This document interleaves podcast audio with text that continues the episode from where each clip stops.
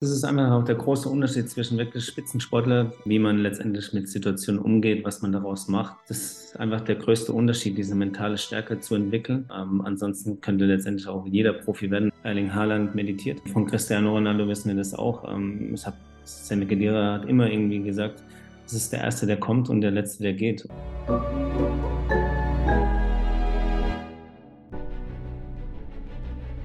Willkommen bei dem Podcast von Die Köpfe der Genies. Mein Name ist Maxim Mankewitsch und in diesem Podcast lassen wir die größten Genies aus dem Grabau verstehen und präsentieren dir das spannende Erfolgswissen der Neuzeit. Liebe Freunde, willkommen zu diesem wundervollen Gespräch mit einem faszinierenden Gast, denn er ist deutscher Fußballmeister, er ist ehemaliger Nationaltorhüter der deutschen Nationalmannschaft, er ist in unterschiedlichen Ländern gewesen, hat wahnsinnig viele Siege, aber auch einige bedeutende Niederlagen erleiden müssen und hat faszinierende Erkenntnisse daraus gewonnen, die jedem angehenden Sportler, Profimusiker oder einen Menschen, der im Showbusiness eine Karriere gestalten möchte, einiges mitzuteilen hat. Ich freue mich wahnsinnig, dass er da ist. Timo Hildebrand. Danke, dass ich da sein darf, Maxim. Ähm, bin selber sehr gespannt auf das Gespräch. Lieber Timo, es war ja so eine, ich weiß gar nicht, wie wir uns gefunden haben über Social Media oder ähnliches. Und dann habe ich auch gesehen, ach, faszinierend, der Mann, der tut auch nicht nur was für seinen Körper, sondern auch für seinen Geist, für seine Seele. Mhm. Äh, ist das so ein typischer Zugang von vielen Sportlern? Also ich weiß zum Beispiel auch, ähm, äh, vor ein paar Jahren hat sich äh, irgendwann, glaube ich, äh, ein anderer deutscher Fußballweltmeister sich irgendeinen unserer Kurse gekauft und dann sehe ich den Namen und denke mir so, hat er das wirklich gerade? Und dann habe ich nachgeschaut, die Straße, alles und dann sehe ich, ja, das ist scheinbar der Mensch gewesen. Also es gibt sehr, sehr viele Menschen, die unseren Podcast Die Köpfe der Genies hören, lauschen. Äh, manche schreiben dann irgendwann einfach eine Nachricht und da bist du total baff. Weißt du noch, wie war deine Reise? Also wie, wie bist du A, zu uns gekommen und hast du dich schon immer privat, mental und auch spirituell befasst oder wie war die Reise überhaupt möglich? Ähm, ja, sehr spannend für mich selber, weil ich mich schon ganz lange mit mir selber auch beschäftige, ähm, was sozusagen in meinem Inneren passiert und äh, war so immer auch selbst auf der Suche und habe dann auch unzählige Ratgeber gelesen und deswegen bist auch du mir irgendwann über den Weg gelaufen, ähm, habe mir auch dein Buch gekauft und äh, ein bisschen deine Podcasts gehört, um einfach da wieder auch Inspiration zu finden ähm, ich denke, ähm, ich bin überzeugt, dass auch nichts durch Zufall passiert und deswegen hat mich dann auch irgendwie das Universum zu dir geführt. Ja, vielen Dank für die Blumen. Ich wollte gar nicht auf mich äh, zu sprechen. Nee, nee, aber, mir, mir geht es auch darum, Timo, wie viele Profisportler beschäftigen sich mit bewusstseinserweiternden Inhalten Persönlichkeitsentwicklung? Oder sagst du, kommst du heute gar nicht mehr drum herum von den Kollegen, mit, mit den Jungs, mit denen du gespielt hast? Ich schätze mal ähm, noch zu wenige. Ähm, weil es auch so ein Thema ist, genauso wie Ernährung. Ähm, pflanzliche Ernährung ist auch wahrscheinlich schon nicht so durchgesetzt, obwohl es immer mehr kommt ähm, bei Profivereinen, aber auch bei Fußballern, aber auch genauso diese Persönlichkeitsentwicklung. Ähm, die Jungs sind eben relativ jung und wenn ich äh, zurückdenke, in dem Alter habe ich mich auch nicht wirklich damit befasst. Man versucht irgendwie Erfolg zu haben, man versucht sich durchzusetzen im Profifußball um dann einfach auch den höchsten möglichen Benefit zu bekommen und irgendwie eine Karriere zu machen. Und da denkt man, glaube ich, noch nicht wirklich daran, so was passiert mit einem, was steht vielleicht einem selber im Weg. Ähm, ja, so Themen sind da wahrscheinlich noch nicht auf der Platte. Mhm. Du hast ja eine faszinierende, bewegende Karriere hinter dir. Hast ja, glaube ich, mit Deutschland angefangen, damals U16, U17, bis dann über U21 mhm. dann irgendwann hoch, bist du dann irgendwann im Kader der, der deutschen Nationalmannschaft gelandet. Jetzt gab es da in deinem Bewusstsein, also war das schon immer so für dich, wenn ich schon Fußball spiele, dann natürlich äh, deutscher Meister im Ausland spielen, mit Stuttgart Meister zu werden, ähm, äh, auch Nationaltrainer, Nationaltorhüter zu sein der deutschen Nationalmannschaft. Waren das so deine Standards oder hast du gesagt, ich bin so ein bisschen getragen worden und irgendwie war das am Ende dann meine Karriere? Das war eher schon auch getragen. Also äh, ich war eigentlich letztendlich selber überrascht von mir, auch den Schritt von so einem kleinen Dorf nach Stuttgart zu machen in die große, weite Fußballwelt und das dann eigentlich auch so zu bewältigen. Es gab, glaube ich, damals viel mehr talentiertere Spieler als, als mich in der, in der Jugend vom VfB, die dann nicht diesen Weg gemacht haben, wie ich ihn beschritten habe. Und deswegen war es so schon auch für mich selber ein bisschen überraschend und ich hatte jetzt nie vor Augen, dass ich ähm, auch Nationalspieler werde. Aber irgendwann war ich wirklich so im Flow und ähm, in Stuttgart war erfolgreich und es hat echt alles so zusammengepasst und hat auch wirklich ähm, ja, Spaß gemacht, meiner Leidenschaft nachzugehen. Mhm. Würdest du sagen, deine Eltern haben dich getragen oder hast du gesagt, äh, Mama, Papa, Fußball sein, das ist, was ich fühle. Und dann haben die gesagt, okay, Jung, wir lassen dich einfach. Also wie wichtig ist jetzt, ich denke jetzt an viele Eltern, die hier zuhören mhm. und sagen, mein Sohn, meine Tochter, die sagt, äh, Mama, ich könnte wirklich Profimusiker werden oder irgendeine Sportart nachgehen. Was sagst du diesen Menschen, unabhängig das, davon, ob du jetzt das Talent deren Kinder hier be beantworten oder bewerten kannst? Also ich denke schon, dass es wichtig ist, so auch keinen Druck auszuüben auf Kinder, ähm, einfach ihren Intuitionen nachgehen zu lassen und sie ähm, auch machen lassen, sie zu unterstützen, soweit das äh, möglich ist, weil ich glaube, das ist eher kontraproduktiv, wenn man da zu viel Druck aufbaut, gerade äh, in dem jungen Alter, in dem einfach auch sich Kinder entfalten wollen. Und deswegen ähm, denke ich, muss man das, müssen die sich einfach auch treiben lassen. Ähm, und bei dir? Raum auch geben, ähm, dem nachzugehen. Ich glaube, beim Fußball ist es relativ einfach, aber ich habe einen Freund, der ist Künstler, total erfolgreich. Und ich glaube, als der 13, 14 war und seinen Eltern gesagt hat, hey, ähm, ich will Künstler werden, dann greifen wahrscheinlich die meisten Eltern irgendwie am Kopf und sagen, hey, mach was Richtiges. Von daher glaube ich schon, das ist ein guter Rat, einfach auch dem zu vertrauen, dem die Kinder auch nachgehen wollen, zum Beispiel. Mhm. Wie haben deine Eltern dich gefördert oder sind die einfach aus dem Weg gegangen? Ich habe dir im Vorgespräch so ein bisschen gesagt, äh, ich komme jetzt nicht aus der Familie, die, die harmonischste war. Mein Vater war Alkoholiker.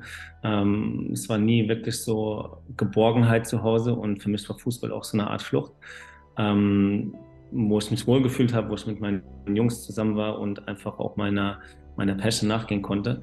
Und da habe ich mich auch wohlgefühlt und deswegen war das so ein bisschen ähm, der Weg auch aus der Familie raus wahrscheinlich. Mhm. Und deine Mom? Meine Mom war immer und äh, mein Vater war auch da, also das, aber es war nie so ein vaterliches Verhältnis, wo ich sage, okay, ich kann meinen Vater um Rat fragen. Meine Mom war auch immer unterstützt, aber letztendlich musste auch die Familie zusammenhalten und war da auch manchmal auch wahrscheinlich überfordert. Ähm, aber letztendlich ähm, waren meine Eltern schon Förderer und waren auch für mich da in dem Rahmen, wie sie halt äh, konnten. Mhm, verstehe. Jetzt habe ich die Frage, glaubst du, ohne den Vater, der damals zu Alkohol neigt, hätten wir jetzt den deutschen Nationaltorhüter Timo Hildebrand erlebt? Hat er dich indirekt vielleicht auch dahin getrieben, um nicht zu Hause zu verbringen, wie bei Sokrates, der seine Frau Xantippe hatte und die hat so viel äh, geschimpft und hat so miese Laune gehabt, dass sie ihn auf die Straße getrieben hat, so dass er quasi, dass es ja mit den Menschen da reden musste und dadurch quasi mhm. viele Erkenntnisse kamen? Ich weiß nicht, ob es mir geholfen hat. Auf jeden Fall ähm, habe ich, ja, also einfach meine Erfüllung auch darin gefunden. Ähm, auch dieses Torwart sein ist eine ganz spezielle Position auch und ähm, für mich selber auch Verantwortung zu übernehmen und da einfach ähm, meinen Weg zu gehen, ähm, den ich letztendlich auch sozusagen so alleine bestreiten musste, weil als Torwart bist du letztendlich auch alleine auf dem Platz. Da hast du eine Vordermannschaft, aber du bist so in so einem eigenen Kosmos um mich rum. Und deswegen kann es schon sein, dass er mich so ein bisschen dahin getrieben hat, unterbewusst wahrscheinlich. Mhm. Das ist ein sehr, sehr guter Punkt, den du ansprichst, weil wenn ein Stürmer oder ein Mittelfeldspieler einen Fehler macht, oder auch ein Abwehrspieler, ne, da ist nicht sofort ein Tor. Beim Torhüter ist meistens sofort ein Tor und das ganze Stadion, die Atmosphäre 50 oder 70.000, mhm. alle buhlen dich aus und du bist quasi so der, der Depp.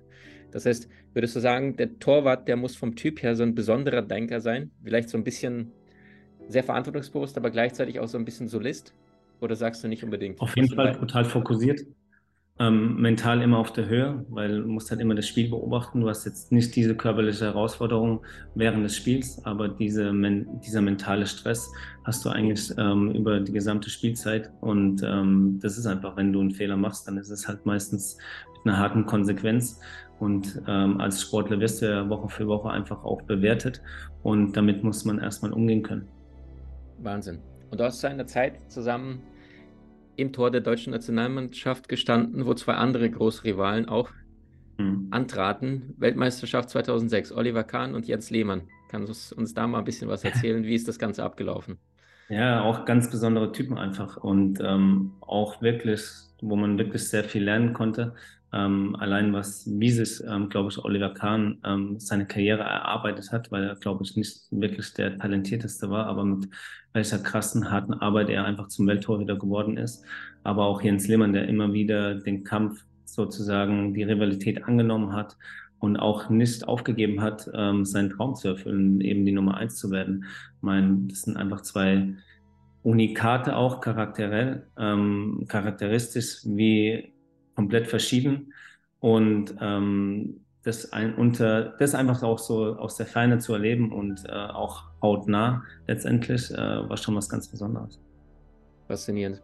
Das heißt, du sagst, Oliver Kahn ist nicht vom Talent her einer, der gesegnet war, aber der hat einfach mit seiner Mentalität gesagt, okay, wenn die Qualität tendenziell, also ich meine, der wird nicht, nicht mittleres Regal sein, überdurchschnittlich auf jeden Fall, aber du sagst, das ist jetzt kein, wen haben wir denn aktuell, den du bewunderst von den Torhütern weltweit? Das ist jetzt kein Jan Oblak, das ist jetzt kein...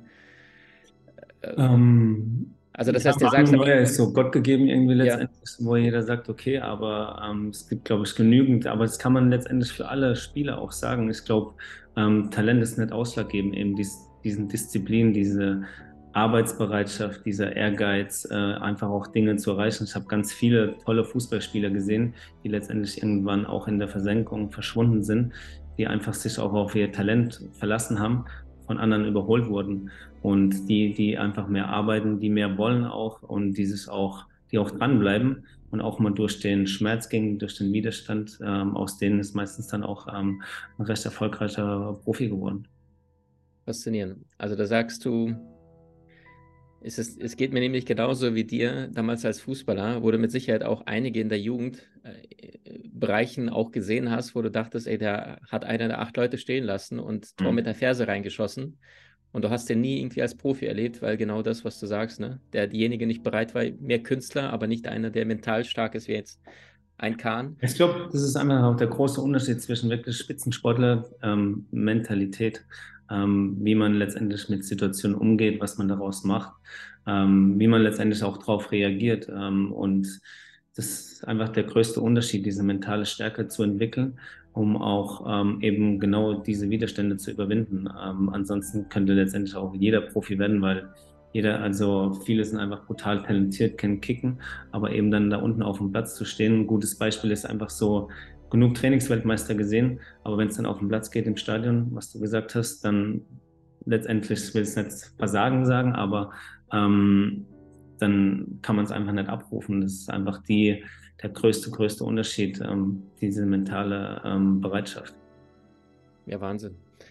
Jetzt ist ja auch gerade in den Medien nach dem unerwarteten Sieg von Bayern München auch diese Entlassung von Oliver Kahn und da wurde auch sehr, sehr viel spekuliert, hast du sicherlich auch mitbekommen, dass das nicht sanft abgelaufen ist, dass mhm. Kahn da auch sehr emotional wurde und auch so den ein oder anderen Ausraster scheinbar gegeben hat. Du rückwirkend von deine Perspektive, der mit Kahn, mit Lehmann, mit äh, großen Spielern zusammengearbeitet hast. Hm. Wie kannst du dir vorstellen, wie da so ein Raum abläuft, in Anbetracht dessen, weil du sagst, auch Oliver Kahn war ein spezieller Typ schon damals? Ja, mag ich nicht zu beurteilen letztendlich, so ganz aus der Ferne und auch von gefährlichem Halbwissen, aber klar ist er schon auch ein Vulkan, ähm, der seine, seine Mut auch auf dem Platz ausgelebt hat und sein Leadership letztendlich ähm, da ganz stark gezeigt hat. Und ich glaube, wenn so aus der Ferne, wenn er denkt, ihm wird Unrecht getan, dann ist er wahrscheinlich da auch explodiert und konnte es wahrscheinlich nicht ähm, verstehen, was da letztendlich auch passiert. Und deswegen ist es dann in der Situation bestimmt aus ihm aus, rausgebrochen. Mhm. Timo, du hast ja vor ein paar Jahren deine Karriere beendet. Was ist der Unterschied zwischen dem, was die Profis heute erfahren zu den Fußballprofis von vielleicht noch vor 10, 20 Jahren? Was beobachtest du im Markt? Also sie werden viel, viel jünger, verdienen noch mehr Geld. Ähm, dieses ganze sozialen Medien ähm, setzt den, glaube ich, auch extrem zu. Ähm, ich kann mich erinnern, ich war so in der Generation, wo das angefangen hat mit Handykamera äh, und man keine Autogrammkarte mehr schreiben musste, eben Fotos. Aber ich glaube, dieses ganze, diese ganze mediale Präsenz ähm, wirkt noch mehr wirkt noch wie so ein Brennglas auf die Jungs, die sich noch mehr zurückziehen. Und ähm, ja, das letztendlich das Rad dreht sich irgendwie immer schneller und ähm, der Umgang mit Medien wird einfach immer, immer schwieriger und letztendlich dann auch der Druck, weil man brutal aufpassen muss, was man sagt. Das erleben wir auch in der Gesellschaft generell. Ähm, man muss wirklich jedes Wort irgendwie genau überlegen, weil wenn man einmal irgendwie falsch liegt, dann ist man sofort irgendwie am Pranger und das ist, glaube ich, extrem schwer für junge Fußballspieler. Müssen ja immer überlegen, die Jungs sind Anfang 20, Mitte 20 und ähm, mit solchen Sachen gut umzugehen, ist brutal schwer. Mhm. Richtig wertvoll, ja.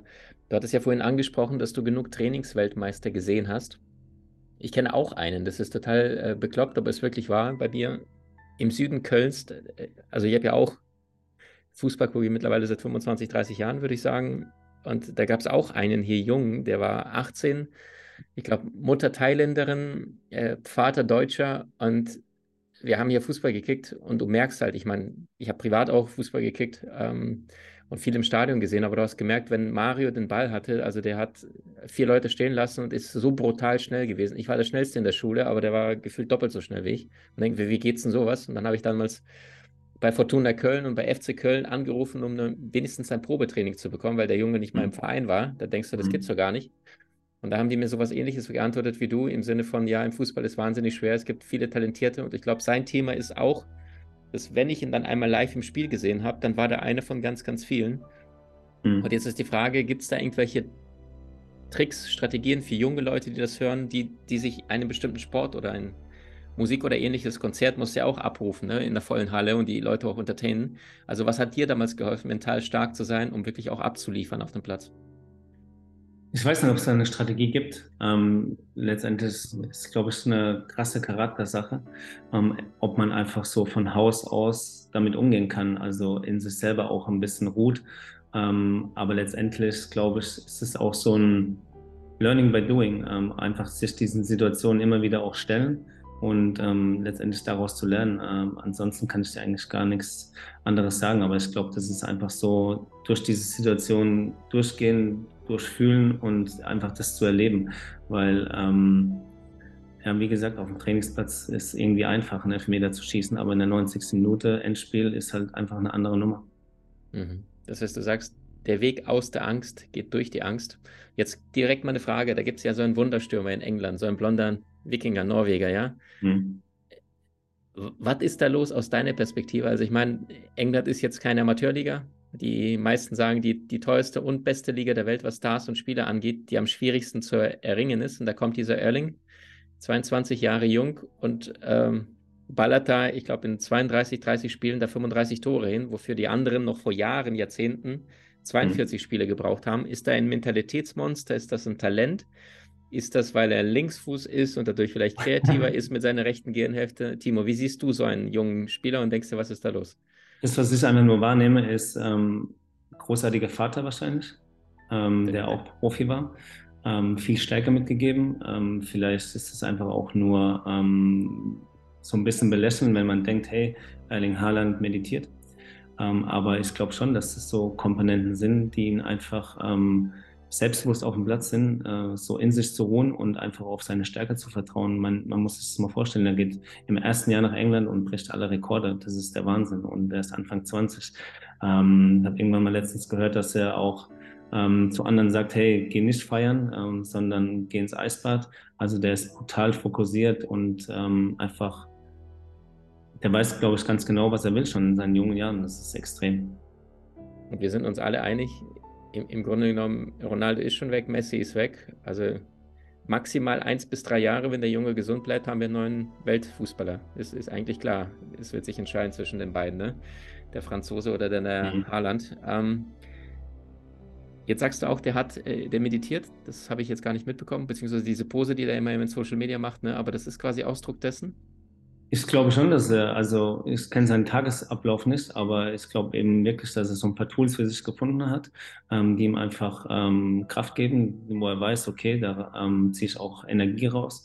Und deswegen ähm, glaube ich, gehört für ihn wahrscheinlich Meditation oder jetzt so ein Eisbad und keine Ahnung was noch alles dazu. Und ähm, von Cristiano Ronaldo wissen wir das auch. Ähm, ich habe Sammy Kedira hat immer irgendwie gesagt, es ist der Erste, der kommt und der Letzte, der geht. Und dann kommt der Erfolg einfach auch ähm, nicht durch Zufall und aus heiterem Himmel, ähm, sondern er weiß jetzt schon ganz genau, ähm, wofür er arbeiten muss, um einfach auch der Beste zu sein.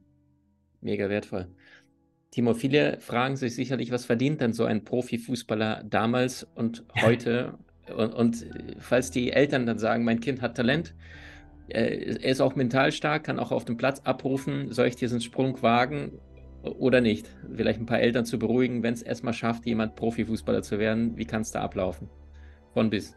Ja, auf jeden Fall nicht aufs Geld schauen als erstes, würde ich sagen, ähm, sondern einfach dieses ja, diese Leidenschaft, ähm, wie gesagt, Raum geben, nachgehen, aber nie aufs Geld schauen. Also ich bin auch nie irgendwie dahin gegangen, wo es die meiste Kohle zu verdienen gab, sondern letztendlich geht es wirklich so auf sein Gefühl zu hören.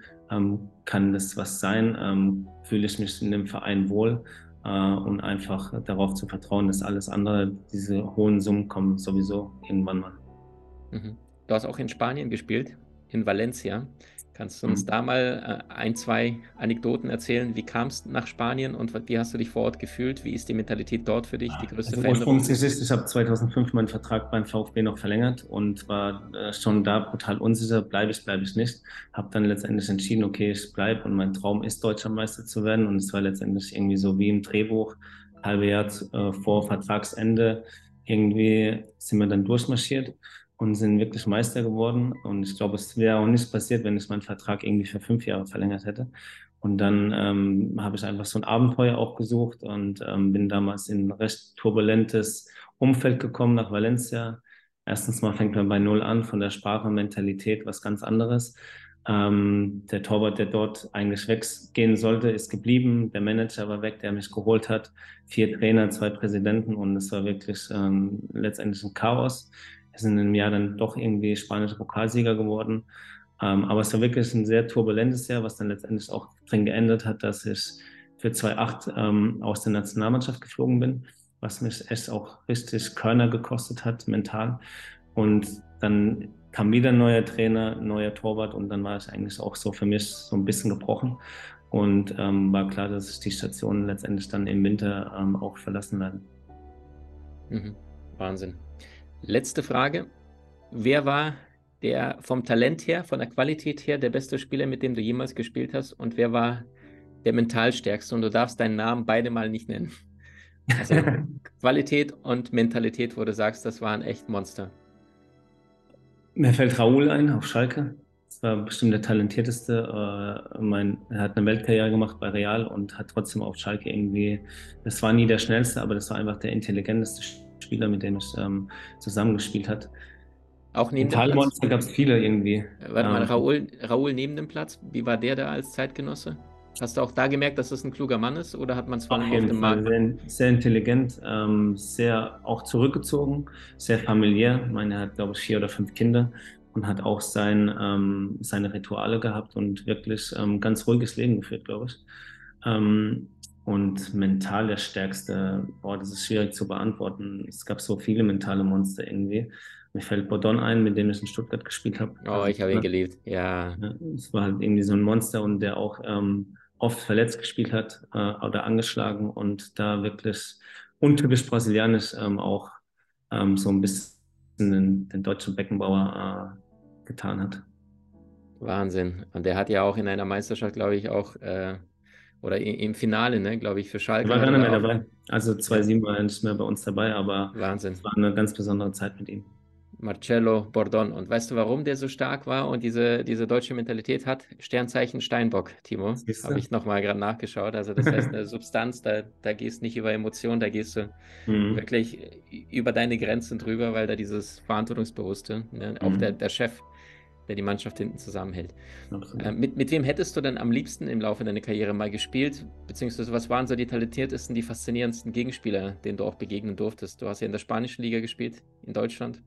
Ja, natürlich. Ähm, wie gesagt, es waren viele, aber klar, wenn man gegen Real oder Barca spielt, ist es schon nochmal ganz besondere Partien und ähm, wir durften mal Barcelona besiegen, irgendwie im Pokal und dann haben wir aber auch mal in der Liga 6-0 verloren, also da war von bis alles dabei und ähm, das ist einfach fantastisch zu sehen, mit welchem Talente Jungs gesegnet sind und dann einfach ähm, ja das so runterspulen und ähm, einfach überragend Fußball spielen. Es hat dann, auch wenn man hoch verloren hat, Spaß gemacht zuzuschauen. Ja, Wahnsinn. Das darfst du nach dem Interview nicht sagen, da muss man sauer aus dem Stadion laufen. Sonst ja, ist ja so, aber letztendlich in der Nachschau ähm, ist es schon unfassbar, so ein Eto, Messi oder sonst irgendwie jemand Henri spielen zu sehen und ähm, einfach äh, wie dieses Spiel auch genießen und auch letztendlich auch gestalten, auf ein ganz anderes Niveau bringen. Ja, Wahnsinn. Das sagt Timo Hildebrand. In unserer zweiten Folge, wenn dir die Folge gefallen hat und du selbst Menschen um dich herum hast, die auf dem Weg zum Profisport sind oder zum Musikerkarriere oder einer weltlichen Karriere, wo du auch wirklich im Mainstream im Fokus stehst, dann teile die Folge mit den Mitmenschen. Ich glaube, da waren so viele faszinierende, wichtige Insights, Nuggets. Und im zweiten Teil sprechen wir mit Timo über den Gewinn der deutschen Fußballmeisterschaft mit dem VfB Stuttgart, über seine Rückschläge. Wie war das, ohne Verein zu stehen? Wie war das mit einem Felix Magath gemeinsam zu trainieren, mit einem Philipp Lahm, der damals noch nicht der ganz große Star war, allerdings dann später ähm, einer der bedeutendsten deutschen Fußballer in die Geschichte eingegangen ist. Ich freue mich riesig darauf. Timo, jetzt schon mal vielen Dank. Danke dir. Was konntest du bis jetzt aus unserem Podcast lernen und umsetzen? Wenn dir die neueste Folge gefallen hat, so teile diese mit Menschen, die dir besonders wichtig sind und bewerte sie bei iTunes. Als Dankeschön bekommst du Mini-Online-Kurse, Hörbücher oder praktische Tests geschenkt unter www.maximankiewicz.com/genie.